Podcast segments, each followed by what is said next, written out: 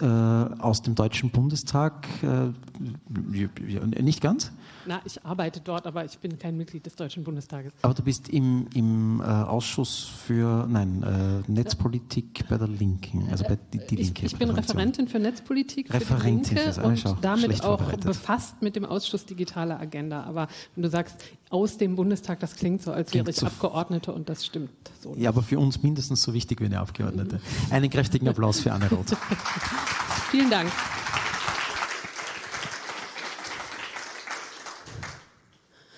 Ja, mein Thema heute, digitale Gewalt gegen Frauen, äh, ist ja, ähm, was mich sehr freut, auch gar nicht das erste Mal heute, dass über das Thema gesprochen wird, ähm, sondern es gibt diesen Schwerpunkt.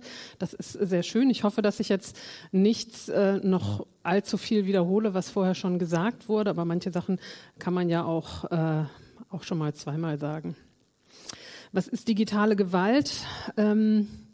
Der Bundesverband Frauenberatungsstellen und Frauennotrufe in Deutschland äh, definiert das sehr schön. Der sagt, mit digitaler Gewalt meinen wir alle Formen von Gewalt, die sich technischer Hilfsmittel ähm, und digitaler Medien, das heißt Handys, Apps, Internetanwendungen, Mails und so weiter bedienen und oder Gewalt, die im digitalen Raum, zum Beispiel auf Online-Portalen oder sozialen Plattformen stattfindet. Wir gehen davon aus, dass digitale Gewalt nicht getrennt von analoger Gewalt funktioniert, sondern meist eine Fortsetzung oder Ergänzung von Gewaltverhältnissen und Dynamiken darstellt.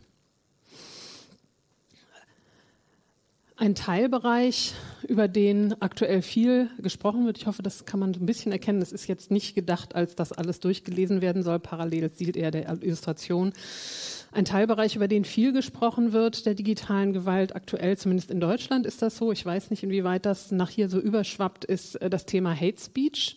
Ähm, gerade auch, weil es das Urteil gegeben hat, äh, ähm, zu der, ähm, zu der Anzeige der Abgeordneten Renate Künast, die massiv beschimpft worden ist und wo dann ein Gericht entschieden hat, dass das ähm, alles noch im Rahmen der Meinungsfreiheit äh, völlig in Ordnung sei, wenn man sie äh, wirklich massiv, und ich will die Worte nicht wiederholen, aber ich vermute, sie haben auch hier und da in der Zeitung gestanden, wenn man sie so beschimpft, was dazu führt, dass Hate Speech äh, wirklich eine große Rolle spielt aktuell. Und das finde ich auch gut so, denn das ist ein Riesenproblem und da hängen auch noch viele andere dran, die eigentlich eigene Talks verdienen.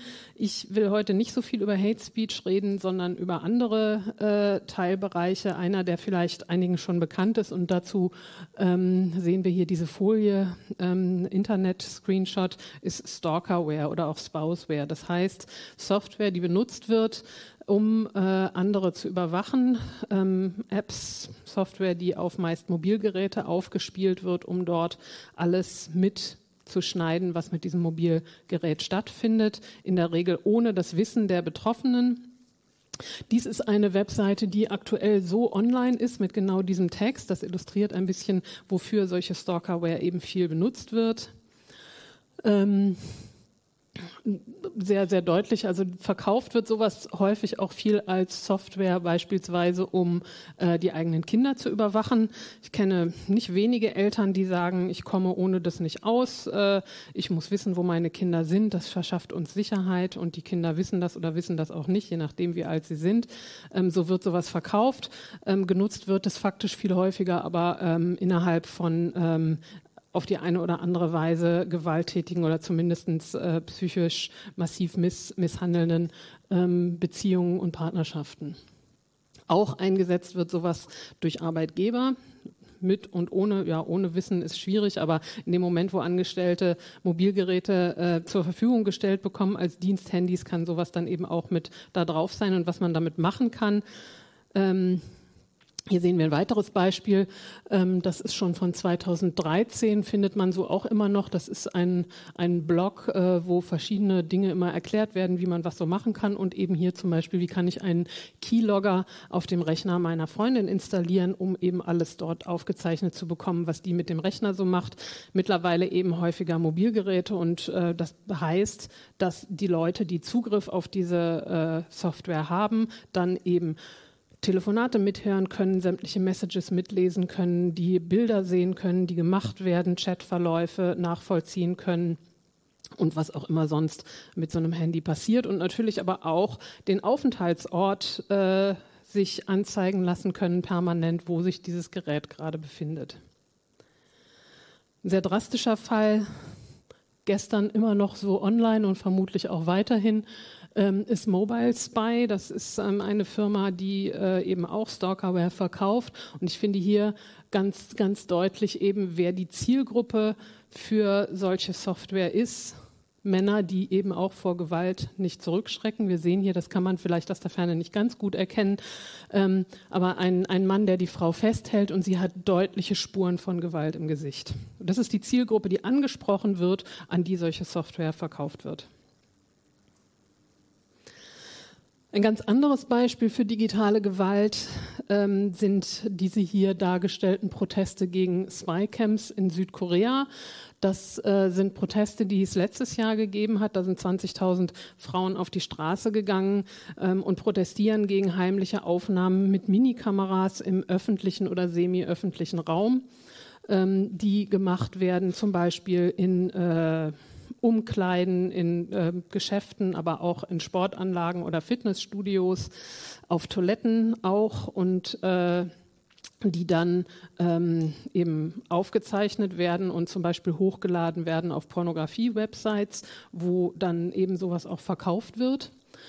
Ähm, eine der äh, der Slogans, der bei diesen Protesten benutzt wurde, sieht man hier unten, My body is not your porn, also mein Körper ist nicht deine Pornografie. Und äh, das hat eben ein Ausmaß angenommen, dass wirklich viele Frauen angefangen haben, dagegen zu protestieren. Bemerkenswert finde ich an, an diesem Tweet hier, den, der auch sich äh, auf die Proteste im letzten Jahr bezieht. Man sieht auf dem Bild unten, sieht man ganz klein, lauter kleine Löcher, wo eben so ganz winzige Kameras durch Türen ähm, gesteckt werden, um solche Aufnahmen machen zu können. Und bemerkenswert dabei ist, ähm, dass äh, der Raphael Rashid, der diesen Tweet abgeschickt hat, beschreibt, dass mittlerweile viele koreanische Frauen in der Öffentlichkeit Masken tragen, um zumindest zu verhindern, dass diese Aufnahmen, wenn sie gemacht werden und auf Websites hochgeladen werden, ihnen persönlich zugeordnet werden können. Und das finde ich insofern schon auch fast, ja, nicht faszinierend, sondern sehr problematisch, weil wir hier in Österreich wie in Deutschland und in vielen anderen europäischen Ländern darüber reden, ob zum Beispiel Kopftücher oder verhüllende Badekleidung verboten werden sollten, weil sie patriarchal Frauen in ihren Rechten beschneiden, fangen anderswo Frauen inzwischen wieder an, ihr Gesicht zu verhüllen, um solchen Konsequenzen aus dem Weg zu gehen. Denn wenn sie einmal in diesen Aufnahmen zu sehen und erkannt werden, dann hat das natürlich massive Auswirkungen im Leben. Das ist, äh, das ist einfach beängstigend, wenn man die ganze Zeit das Gefühl hat, dass da irgendwo so eine Kamera sein kann und in dem Moment, wo Familie, Nachbarn, Kollegen oder so aufmerksam gemacht werden, dass es solche Bilder gibt, glaube ich, erklärt sich von selbst, warum das extrem unangenehm ist. Das sind also zwei drastische Beispiele von Formen digitaler Gewalt, aber natürlich gibt es noch sehr, sehr viel mehr. Es gibt, ähm, und ich habe mal einige davon hier so ein bisschen aufgelistet. Ich werde jetzt nicht alles im Einzelnen erklären, was damit dazugehört. Ähm, ein Beispiel wäre Bildmanipulationen, die gemacht werden, die kombiniert werden mit Doxing. Also Doxing ist ein Fachbegriff, der vielleicht den meisten bekannt ist. Das ähm, Veröffentlichen von privaten Informationen wie Adresse, äh, Name, Geburtsdatum, vielleicht auch Bankdaten ähm, die, ähm, also jetzt nicht die Bankdaten, aber wenn, sagen wir mal, das Gesicht einer Frau auf ein pornografisches Bild montiert wird, gekoppelt mit ihrer Wohnadresse, das Ganze auf einer Sexarbeitswebseite veröffentlicht wird. Und ich denke mir diese Beispiele nicht aus, das findet tatsächlich statt, vielleicht mit dem Aufruf, komm doch mal bei mir vorbei, ich warte auf dich, was also dann wirkt wie eine klassische Sexarbeitswebseite, ähm, ist das natürlich massiv äh, bedrohlich und beängstigend und, und extrem unangenehm, wenn man sowas tatsächlich erlebt. Ganz anderes Beispiel, Manipulation von Smart Devices, also das Internet of Things, was, glaube ich, parallel in Saal 2 gerade beleuchtet wird, eröffnet ganz viele Möglichkeiten der Kontrolle und Überwachung. Ähm, wenn beispielsweise ein Paar sich getrennt hat und in einer früheren gemeinsamen Wohnung lebt, in dem verschiedene smarte Geräte installiert und aktiv sind, dann äh, kann es durchaus passieren, dass die Frau alleine zu Hause ist und dann plötzlich mitten in der Nacht um vier ganz laut das frühere gemeinsame Lieblingslied abgespielt wird was ähm, ganz klar die Funktion hat, sie unter Druck zu setzen, sie zu erinnern, ähm, ähm, permanent sozusagen zu suggerieren, du bist nicht alleine, ich bin immer noch da, ich habe auch noch immer eine gewisse Kontrolle über dich. Ähnliche Dinge sind möglich mit Lichtschaltern, mit äh, Rollladen von Fenstern und noch deutlich dramatischer natürlich in dem Moment, wo sowas auch installiert ist für eine Türöffnungsfunktion beispielsweise. Und die Kontrolle über solche Geräte hat ja in aller Regel meistens eine Person, ähm, die das alles installiert hat, die Passwörter kennt, vielleicht auch über eine Remote-App immer noch die Kontrolle über diese Dinge eben hat. Und ähm, bis man selbst davon betroffen verstanden hat, warum das stattfindet und wie möglicherweise das in den Griff zu kriegen ist, ähm, wie sowas auch zurückgesetzt werden oder deinstalliert werden kann, das ähm, neben allen anderen Problemen, die so eine Getrennung mit sich bringt, ähm, dauert natürlich auch eine ganze Weile. Anderes auch wieder äh, Problem Lokalisierung, das hatten wir eben schon bei Stalkerware, ähm, ist in dem Moment dann wirklich virulent, wenn, äh, sagen wir, eine Frau ihren gewalttätigen Partner verlassen hat, ins Frauenhaus gegangen ist und äh, der Ex äh, plötzlich vor der Tür steht oder vielleicht nicht vor der Tür steht, sondern ähm, irgendwo im Straßenbild dann plötzlich auf sie wartet und das wiederholt, eben weil er vielleicht ihr irgendwann das Smartphone geschenkt hat und deswegen sowieso Zugriff auf dieses Gerät hat oder ähm, das, was wir alle kennen, ganz praktisch, wenn so ein Smartphone verloren geht, ähm, gibt es diese Funktion wiederfinden, wo befindet sich das gerade, damit wir, äh, damit wir wissen, wo es ist oder wer es möglicherweise geklaut hat und das kann natürlich genau auf diese Weise auch ausgenutzt werden.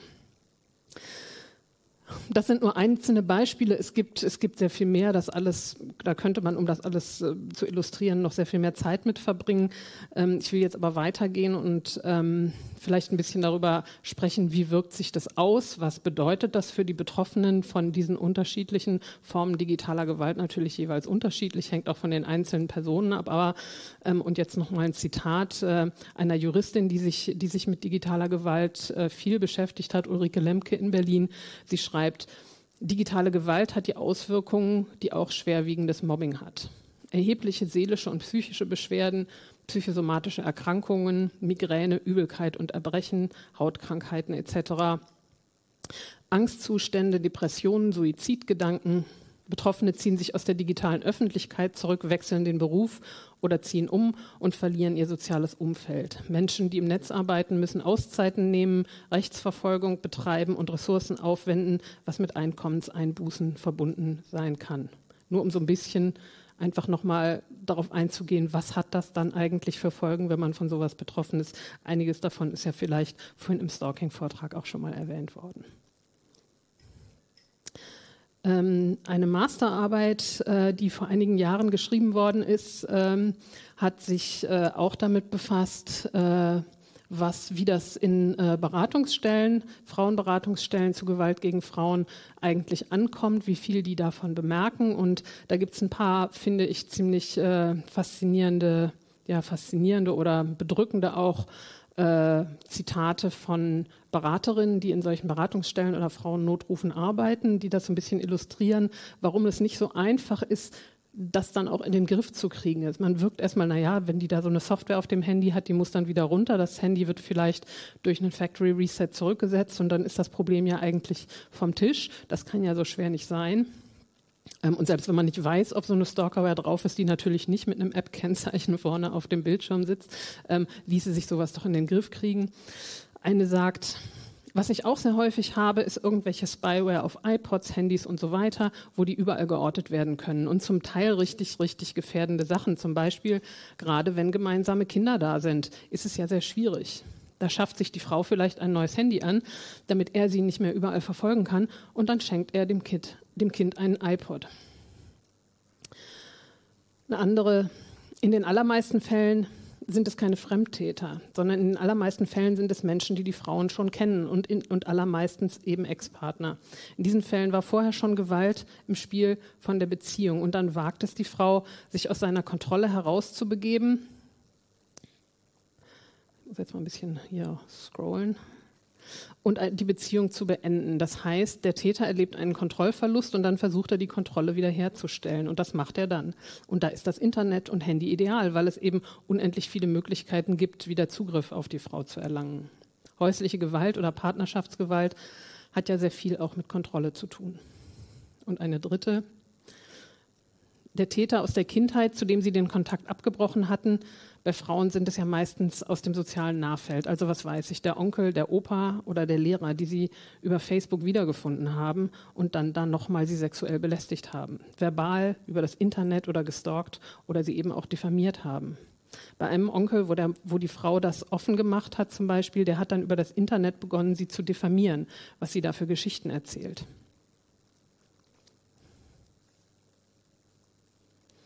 Die naheliegende Frage, wenn man sich damit anfängt zu beschäftigen, ist, wie oft kommt das eigentlich vor?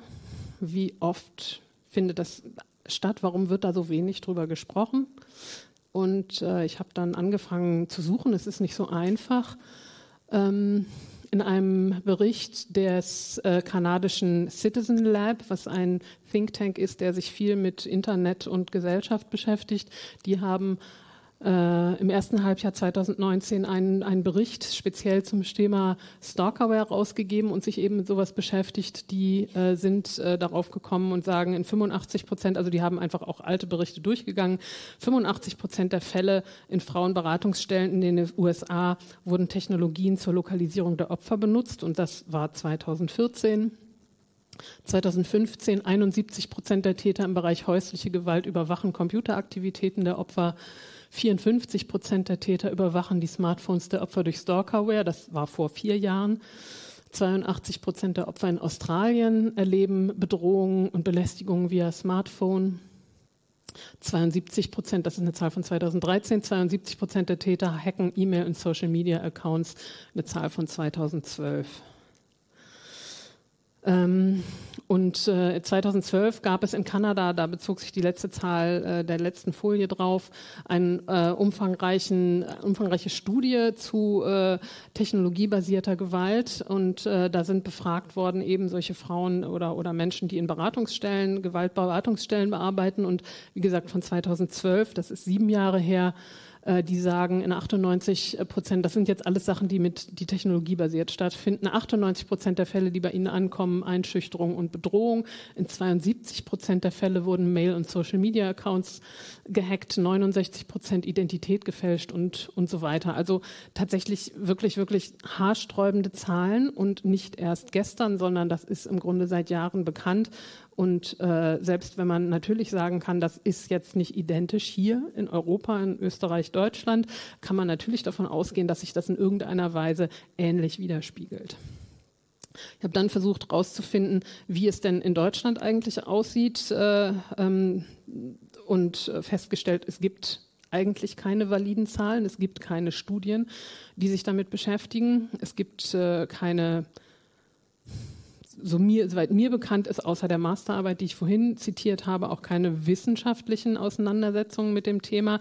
Was es aber gibt, ist ähm, 2017 eine Umfrage äh, des BFF, also des Bundesverbandes Frauenberatungsstellen und Notrufe. Und äh, die sind zumindest dazu gekommen zu sagen, dass natürlich ähm, unter ihren Mitgliedern ähm, bundesweit die Beratungsanfragen zum Thema digitale Gewalt massiv angestiegen sind ähm, und dass äh, gerade bei Stalking in mittlerweile nahezu allen Fällen Internet oder digitale Medien dazu genutzt werden. Ich habe dann im Rahmen meiner Arbeit für die Linke im Bundestag eine kleine Anfrage entworfen, die, die wir an die Bundesregierung gerichtet haben, um verschiedene solche Sachen mal abzufragen, inwieweit der Bundesregierung denn diese Dinge bekannt sind, was die darüber wissen, ob die vielleicht Zahlen haben über polizeiliche Kriminalstatistiken oder ähnliches. Und äh, das Ergebnis war ziemlich ernüchternd, weil es eben keine Zahlen gibt. Äh, was ich besonders frappierend fand, es gibt in Deutschland das sogenannte Hilfetelefon, hilfetelefon.de. Das ist eine Telefonnummer, die sich zum Thema Gewalt gegen Frauen ähm, eben ein Angebot ist für Frauen, die dort anrufen können in allen Fragestellungen rund um dieses Thema und sich Hilfe holen können oder herausfinden können, wo sie, wo sie Hilfe bekommen. Hilfetelefon hat auf der Webseite auch tatsächlich das Thema digitale Gewalt als Thema, mit dem sie sich befassen, aufgeführt. Und in der Antwort auf die kleine Anfrage sagt dann die Bundesregierung, ähm, dass 0,33 Prozent der 23.978 Beratungen im Jahr 2018 der digitalen Gewalt zugeordnet werden. Ich dachte, das kann ja nicht sein. nicht ein Prozent, 0,3 Prozent der Anfragen im Bereich digitale Gewalt ist komplett unrealistisch. Ich habe keine Vorstellung davon, was ich realistisch finde, aber das kann einfach nicht sein, ähm, ist aber eben so dort aufgeschrieben worden und ähm, ansonsten ähm, war der Bundesregierung dazu nichts bekannt. Wie das in Österreich aussieht, äh, weiß ich leider nicht. Wenn es da hier irgendwelche Leute gibt oder später jemand zuhört und irgendwas dazu weiß, würde mich, würde mich sehr interessieren. Ja, und ähm, das heißt, Frage ist, ist weiterhin offen. Ähm, Nochmal vielleicht, wozu haben wir, also wonach haben wir da genau gefragt in der kleinen Anfrage? Wir haben gefragt nach äh, Polizeistatistiken. Also in Deutschland ist das die polizeiliche Kriminalstatistik, die eigentlich relativ ausführlich und detailliert jedes Jahr herausgegeben wird dazu, ähm, welche Straftatbestände, wie häufig es da Ermittlungen gegeben hat, Paragraph A bis Z so und so. Und ähm, da sagte dann aber die Bundesregierung, na ja, ja, aber wir haben halt, es gibt ja keine spezifischen Straftatbestände für digitale Gewalt. Das ist ja gewissermaßen immer untergeordnet zu ähm, anderen Dingen, Verleumdung, Bedrohung, ähm, und so weiter und so fort. Äh, und äh, da haben wir eben, also, also Verfolgung, Stalking, ja, gibt es auch, aber eben nicht in der digitalen Form. Das heißt, das wird nicht spezifisch erfasst. Und dasselbe betrifft dann auch das Problem, weil wir gefragt haben, ähm, ob die Opferzahlen bitte nach Geschlecht aufgeschlüsselt angegeben werden können. Das wird überhaupt gar nicht erfasst. Das heißt, weder die Tat noch die Betroffenen ähm, sind in Zahlen darstellbar. Und dasselbe betrifft auch die Justiz. Auch danach haben wir gefragt. Ähm, äh, auch dafür gibt es überhaupt gar keine Zahlen. Außerdem haben wir gefragt, ob die Bundesregierung in Erwartung, dass die Antwort vielleicht so ausfallen könnte, vorhat, eine Studie zu dem Thema durchzuführen, zu beauftragen, also einfach dafür zu sorgen, dass es mal ein bisschen Informationen zu diesem Thema gibt. Bundesregierung, nö, nicht geplant.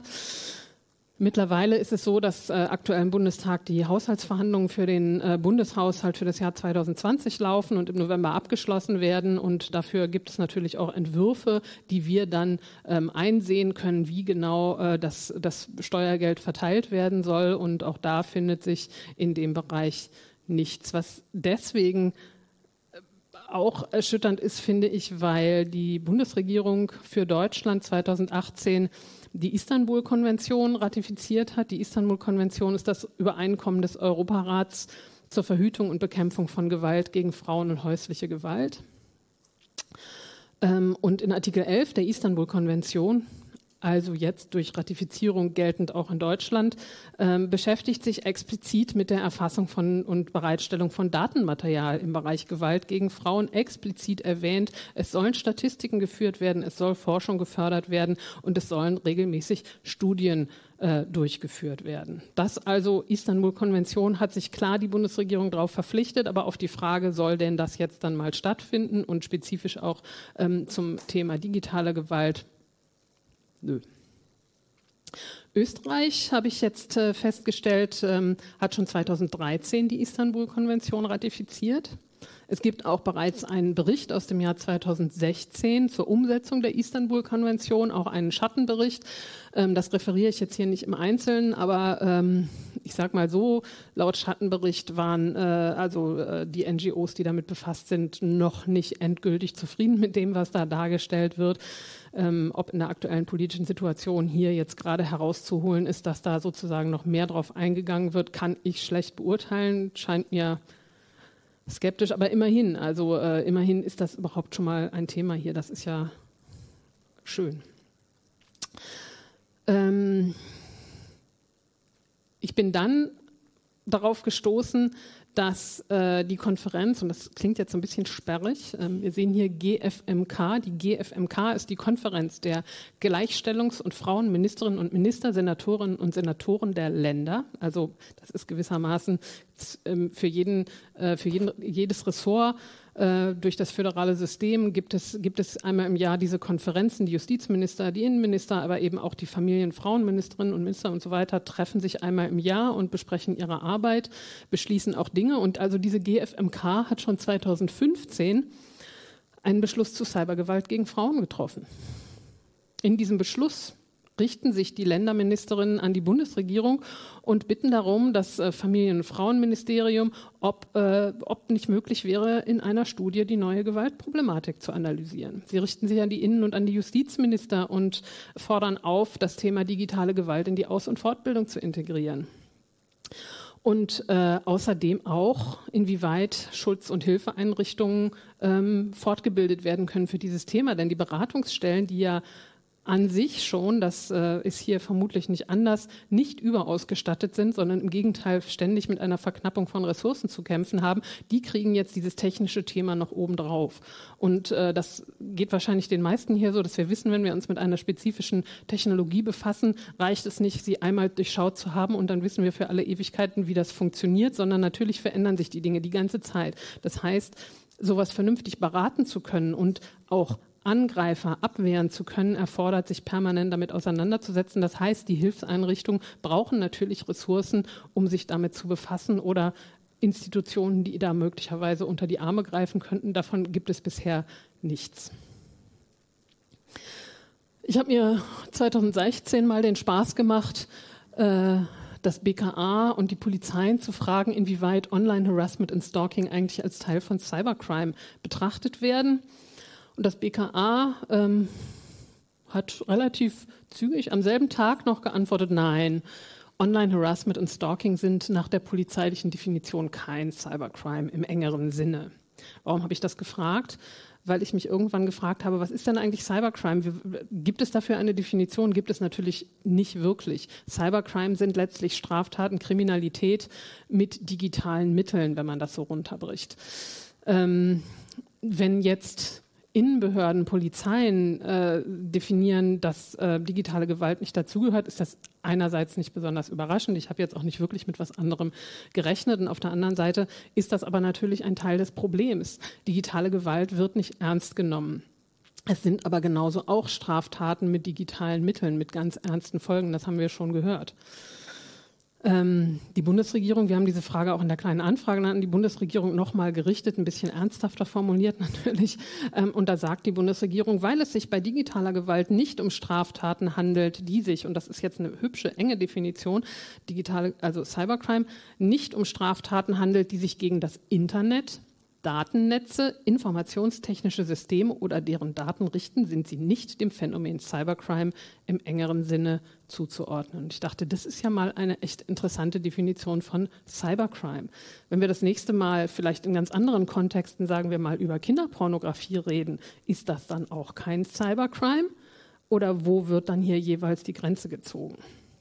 Ein bisschen geändert hat sich das, als Anfang diesen Jahres in Deutschland der sogenannte Adventskalender bekannt wurde, also das massive Prominenten-Doxing, was äh, vor einem Jahr im Dezember stattgefunden hat, wo viele Bundestagsabgeordnete von betroffen waren ähm, und es schon einen ordentlichen Wirbel um das Thema Doxing, also das Veröffentlichen von privaten Informationen gegeben hat. Und das war auch gut so. Das ist das erste Mal, glaube ich, dass das Thema Doxing überhaupt auf dieser politischen Ebene und, und in, dem, in den Medien behandelt wurde. Danach hat dann auch Seehofer ähm, gesagt, dass das doch auch äh, irgendwie zu Cybercrime gehört und äh, angekündigt, das ganze Problem im IT-Sicherheitsgesetz 2.0 aufzugreifen. Ähm, aber natürlich auch mit der Konsequenz, das Internet soll besser überwacht werden, die entsprechenden Behörden sollen besser ausgestattet werden, ohne in irgendeiner Weise darauf einzugehen, wie dieses tatsächliche Problem für ich sage mal, Menschen im Alltag, die davon betroffen sind, wie denen dabei besser geholfen werden könnte. Ähm und nachdem ich jetzt so viel unschöne Dinge erzählt habe, vielleicht so ein bisschen was Positives. Es tut sich ein kleines bisschen auch was. Die Antivirenfirma Kaspersky hat ähm, inzwischen begonnen, Stalkerware als Malware zu behandeln und tatsächlich auch zu erfassen und anzuzeigen. Die haben jetzt äh, vor kurzem einen Bericht herausgegeben ähm, und sagen, sie haben tatsächlich von Januar bis August 2019 weltweit über 500.000 Fälle registriert und damit, und ich gebe zu, dass ich das noch nicht ganz durchdrungen habe, wie sie, wenn sie das jetzt erst erkennen, wie sie dann diese Zunahme im Vergleich zu 2018 definieren. Aber ich glaube, wenn man das nochmal gründlich durchliest, das habe ich jetzt gebe ich zu ehrlich nicht geschafft, dann erklärt sich das auf jeden Fall, sind es frappierende Zahlen. Ähm, und auch auf Länder verteilt. Äh, das ist jetzt vielleicht in Österreich nicht so schockierend, in Deutschland durchaus. Also wir sehen hier, dunkelblau sind Other, hellblau äh, ist ähm, von der, von der, vom Aufkommen her Russland, orange Indien, grau Brasilien, die USA und dann kommt schon gleich Deutschland äh, mit, mit dem Ausmaß von den Zahlen von Betroffenen. Ähm, und dass Kaspersky sich damit befasst und das jetzt zumindest mal überhaupt erkennbar wird, und damit auch findbar wird, ist natürlich ein, ein wichtiger Schritt in die richtige Richtung. Kaspersky veröffentlicht dann auch ein paar Tipps zum Schutz von Stalkerware. Die sind letztlich dieselben, die wir sonst auch der IT-Sicherheit schon kennen. Passwörter nicht an Dritte weitergeben, keine unbekannten Daten aus unbekannten Quellen auf Geräte speichern, Sicherheitseinstellungen auf den Geräten umgehend ändern ähm, Anwendungen prüfen und äh, Betroffene sollen sich natürlich an Hilfestellen äh, wenden. Ich finde, man liest da so ein bisschen raus, dass Kaspersky, und das kann man ihnen aber auch nicht vorwerfen, mit dem ganzen Thema Gewalt gegen Frauen, das ist jetzt nicht so, sagen wir mal, ihre Kernkompetenz.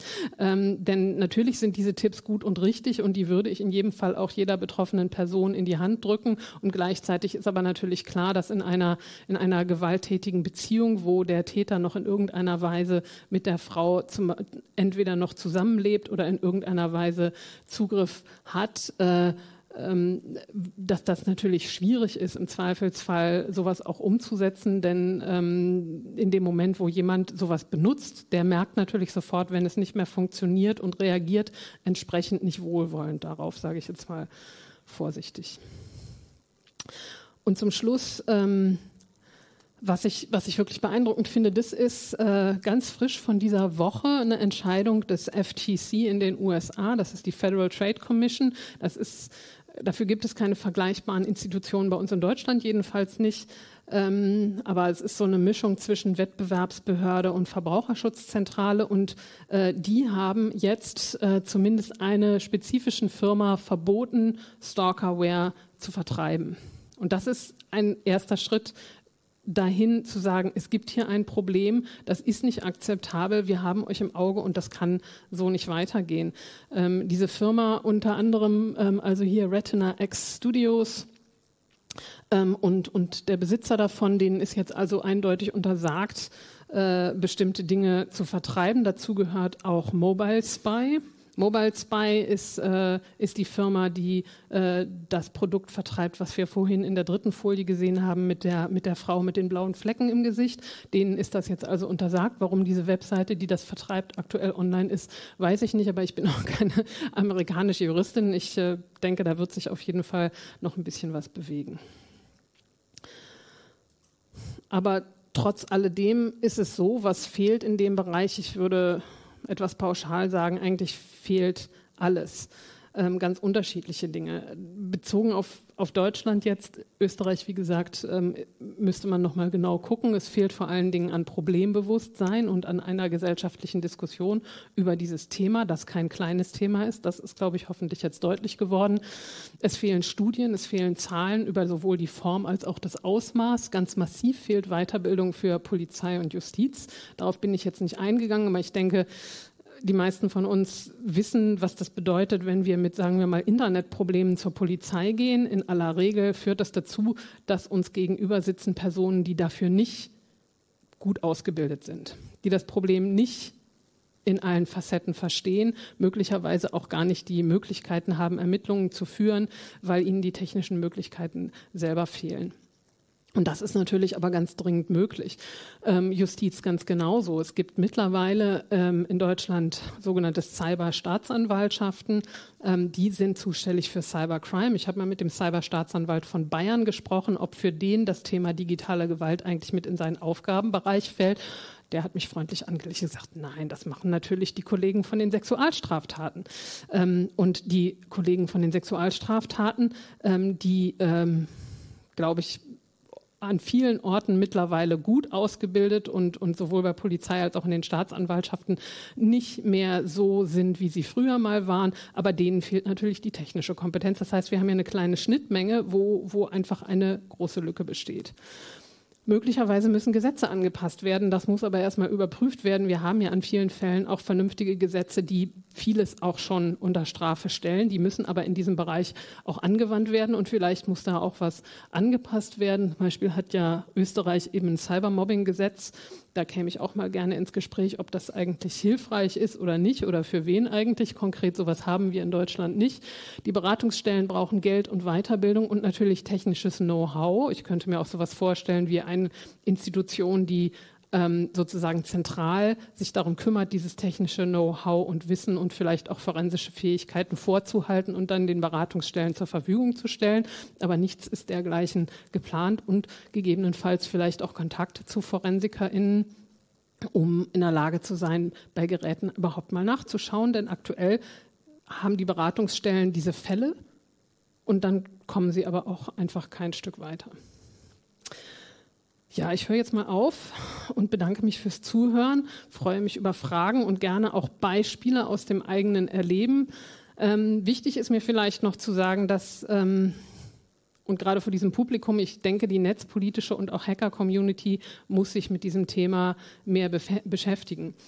Ähm, ich kenne hier und da Fälle von Leuten, die mir gesagt haben, ja, zu mir ist schon mal jemand gekommen, der wollte seine Freundin überwachen und hat mich gefragt, wie er das machen kann. Das dürfen wir nicht tolerieren. Das darf niemand mitmachen, auch beim besten Freund nicht, ganz im Gegenteil. Ähm, und das kommt auch nicht so selten vor. Und ähm, zu überlegen auch, was unsere Antwort auf dieses Problem ist. Denn wenn wir da keine Antworten drauf finden, dann tun das die Innenminister. Das kennen wir schon. Wenn die Innenminister sich mit bestimmten Problemen beschäftigen, dann führt das zu mehr Überwachung. Das kennen wir aus dem Bereich Kinderpornografie. Das kennen wir aktuell zum Beispiel auch, sehen wir das an den Reaktionen auf den antisemitischen Anschlag in Halle. Die Reaktionen waren wieder mehr Ressourcen für den Verfassungsschutz und äh, mehr Überwachung des Internets. Und wenn wir denen nicht überlassen wollen, Lösungen für dieses Problem zu finden, dann müssen wir eigene Lösungen finden. Vielen Dank. Kräftigen Applaus.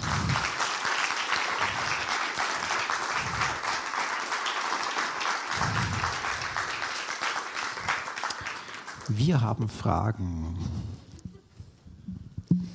Danke für den großartigen Talk. Ähm, Frage, Beispiel äh, oder Idee. Ähm, weil das tatsächlich zum Thema die netzpolitische Community muss sich da ein bisschen mehr damit auseinandersetzen und auch ähm, es ist im August ein Paper veröffentlicht worden über Intimate Partner, Violence und äh, haben Sie das gelesen? New York. Genau, das ist New Yorker. Ja. Ähm, es gibt tatsächlich Bestrebungen, dass wir das in Wien umsetzen, das weil ich meine, man hat ja dieses Framework dafür, ja, mhm. ähm, und das ist ja quasi, also dieses Paper finde ich, sollte man ja. auf jeden Fall mehr pushen, weil es einfach ein Framework gibt, wie wie kann man eben Personen einbinden in so einen Prozess, weil eben aus der technischen Community ist dann oft so, wir wissen nicht, wie schaut so ein Beratungsprozess aus, wie geht man da gut mit den Klienten, Klientinnen um. Ähm, und das ist, finde ich, ein großartiges Beispiel für, wie man das, also wie man das umsetzen könnte. Da ist natürlich noch einiges an Arbeit dabei, dass man das auch anpasst. Aber das fand ich wäre ein, ein tolles Paper, das man eben umsetzen könnte. Unbedingt. Also ich, wenn ich zwei Stunden Zeit gehabt hätte, hätte ich das auch noch ausführlich erwähnt. Kann ich nur wärmstens empfehlen. Das ist ein ganz tolles Projekt zwischen zwei amerikanischen Universitäten und der Stadt New York, die dort ähm, als Forscher eben gesagt haben, zusammenarbeiten mit den Beratungsstellen, gucken wir erstmal ganz in Ruhe, was ist eigentlich genau das Problem und was sind auch deren Bedürfnisse. Also sozusagen, damit da nicht dieses klassische Problem, wir entwickeln Lösungen, bevor wir eigentlich wissen, was das Problem ganz genau ist und breiten das pauschal pauschal aus. Ähm, das, äh, ähm, und, und haben dann unter anderem übrigens auch eine App entwickelt, beispielsweise ähm, zum Entdecken von Stalkerware. Und äh, äh, ja, das ist ein super Ansatz und ich würde mir wünschen und eben tatsächlich in New York dann auch tatsächlich, ich sage jetzt nicht mal ausprobiert, aber angefangen umzusetzen. Ein tolles Projekt.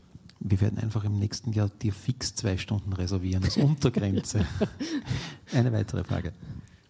Äh, der Vollständigkeit halber, es gibt auch massive digitale Gewalt gegen Männer in Form von Erpressungsmails. Sie kennen das alle. Du geile Sau, ich habe dich gefilmt beim aktiven Pornokonsum vor deinem eigenen Computer und du überweist uns jetzt so und so viele Bitcoins auf ein Panama-Konto. Äh, es gibt in Österreich sehr wohl eine Zweigstelle für Cyberkriminalität bei der Polizei und ich hatte intensiven Kontakt mit diesen Leuten und die waren relativ kompetent, muss ich schon zur Ehrenrettung sagen, weil Sie vorhin gesagt haben, die Polizei kennt sich dann manchmal nicht so gut aus. Ähm, Die Frage ist mir nicht neu. Ähm, das kommt schnell sozusagen auch, ähm, sagen wir mal, mit der Fragestellung, warum beschäftigst du dich nur mit Frauen? Was ist eigentlich mit den betroffenen Männern dabei? Ähm, der Grund, warum ich mich jetzt spezifisch mit Gewalt gegen Frauen beschäftige, ähm, hat einfach damit zu tun, dass mich grundsätzlich das Thema Gewalt gegen Frauen per se interessiert und diese digitale Seite dazu sozusagen mein Zugang zu dem Thema ist und ich mir einfach diesen Bereich genau angucke und denke, ähm, das andere ist natürlich auch ein wichtiges Thema. Da sollen sich gerne auch Menschen mit beschäftigen. Es ist nicht mein Thema. Ähm, und der Grund dafür ist so ein bisschen auch, ähm, dass äh, im Verhältnis Frauen einfach wesentlich häufiger betroffen sind. Dazu gibt es eine ganze Reihe von, von ähm, deutlichen Zahlen. Das hier sind Zahlen vom November 2018. Das bezieht sich jetzt nicht auf digitale Gewalt, sondern Gewalt gegen Frauen im Allgemeinen. Und ich glaube, aus diesen Zahlen ist ganz, ganz klar deutlich, dass, dass Frauen einfach sehr viel häufiger betroffen sind. Ähm, nichtsdestotrotz gibt es auch eine Untersuchung, das finde ich ganz interessant, vielleicht in dem Kontext vom Pew Research Center. Das ist ein US-amerikanischer Think Tank, äh, der sich mit Online-Gewalt befasst. Die haben 2014 und 2017 Studien rausgegeben. Und ganz interessant äh, ist, und das sieht man hier ganz schön, das Dunkelblaue sind die Männer, das Hellblaue sind die Frauen. Das heißt, von einer Reihe von Dingen sind Männer tatsächlich stärker betroffen. Ähm, und das ist eine Realität, der weiche ich nicht aus. Das ist natürlich ein Riesenproblem. Das heißt, dieser ganze Bereich Beschimpfung im Internet, durchaus auch Bedrohung mit Gewalt im Internet, betrifft Männer äh, massiv auch. Ähm, ab dem Moment, wo es dann um, sagen wir mal, sexuelle Übergriffigkeit oder Bedrohung aufgrund des Geschlechts geht, da sind Frauen dann äh, deutlich mehr betroffen und das ist ja, ist ja auch nicht besonders überraschend. Ähm, das sind, ist einfach eine Fragestellung, die, die betrifft äh, Frauen sehr viel mehr. Das, ähm, jetzt wieder zurück auf das Künast-Beispiel zum Beispiel, diese Beschimpfung als, und jetzt sage ich es dann doch, Drecksfotze zum Beispiel, gibt es im Umkehrschluss bezogen auf Männer eben nicht. Männer und Frauen gleichermaßen werden allgemein beschimpft, aber in dieser sexualisierten Form dann eben nicht. Das also ganz kurz zu dieser häufig wiederkehrenden Fragestellung. Gibt es noch weitere Fragen? Ja, eine kleine Ad-Hoc-Anmerkung. Diese angesprochenen Mails, äh, dass man beobachtet und mitgeschnitten wurde beim Besuch von was weiß ich was für sechs Seiten, die beziehen sich eigentlich auch nicht direkt auf Männer, sondern sie beziehen sich auf alle. Also sind Frauen in meiner Umgebung ganz genauso davon betroffen. Das funktioniert einfach genauso wie die Mails vom Prinzen von der Elfenbeinküste. Das bezieht sich auf E-Mail-Adressen und wenn sie ein bisschen geschickter sind, suchen sie halt den Namen dazu raus und fertig hat keine geschlechtsspezifische Konnotation in Wahrheit. Eh nur die Vervollständigung, das ist reiner Spam und da steckt auch, es gibt keinen dokumentierten Fall, den ich kenne, von dem, was dahinter steckt. Und ich beschäftige mich doch relativ viel damit.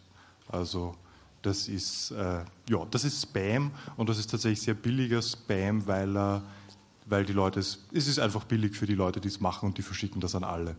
Das ist der Unterschied daran, das ist nicht gezielt. Ja, ich, ich hatte kürzlich einen, einen Fall eines Kunden von mir, der äh, als Arzt eine Äußerung zum Thema E-Zigarette gemacht hat und das er hat einfach den Stand der Dinge wiedergegeben und hatte sowas wie einen Shitstorm hinten drauf mit mehreren hundert Mails in relativ kurzer Zeit. Ähm, ganz viel, man muss ihm die Approbationen ziehen und dass er fachlich äh, inkompetent sei und was auch immer, aber keine einzige äh, sexuell konnotierte oder erniedrigende Message auf keinem Kanal. Also es ist äh, die sexualisierte Gewalt ist wirklich auch aus meiner Wahrnehmung großteils gegen Frauen. Bitte, da war noch ja. Ähm, Weil es darum gegangen ist, dass aber eben man gerade als Informatiker, es passiert leider, ich habe das selber leider auch schon erlebt, dass man eben tatsächlich gefragt wird, ob man helfen kann. Ich meine, für mich selbstverständlich nein, die Frage stellt sich nicht. Ähm, was für mich dann eigentlich schon eine Frage ist, also ich war in der Situation dann einfach so baff, dass ich einfach nicht gewusst habe, wie ich reagieren soll.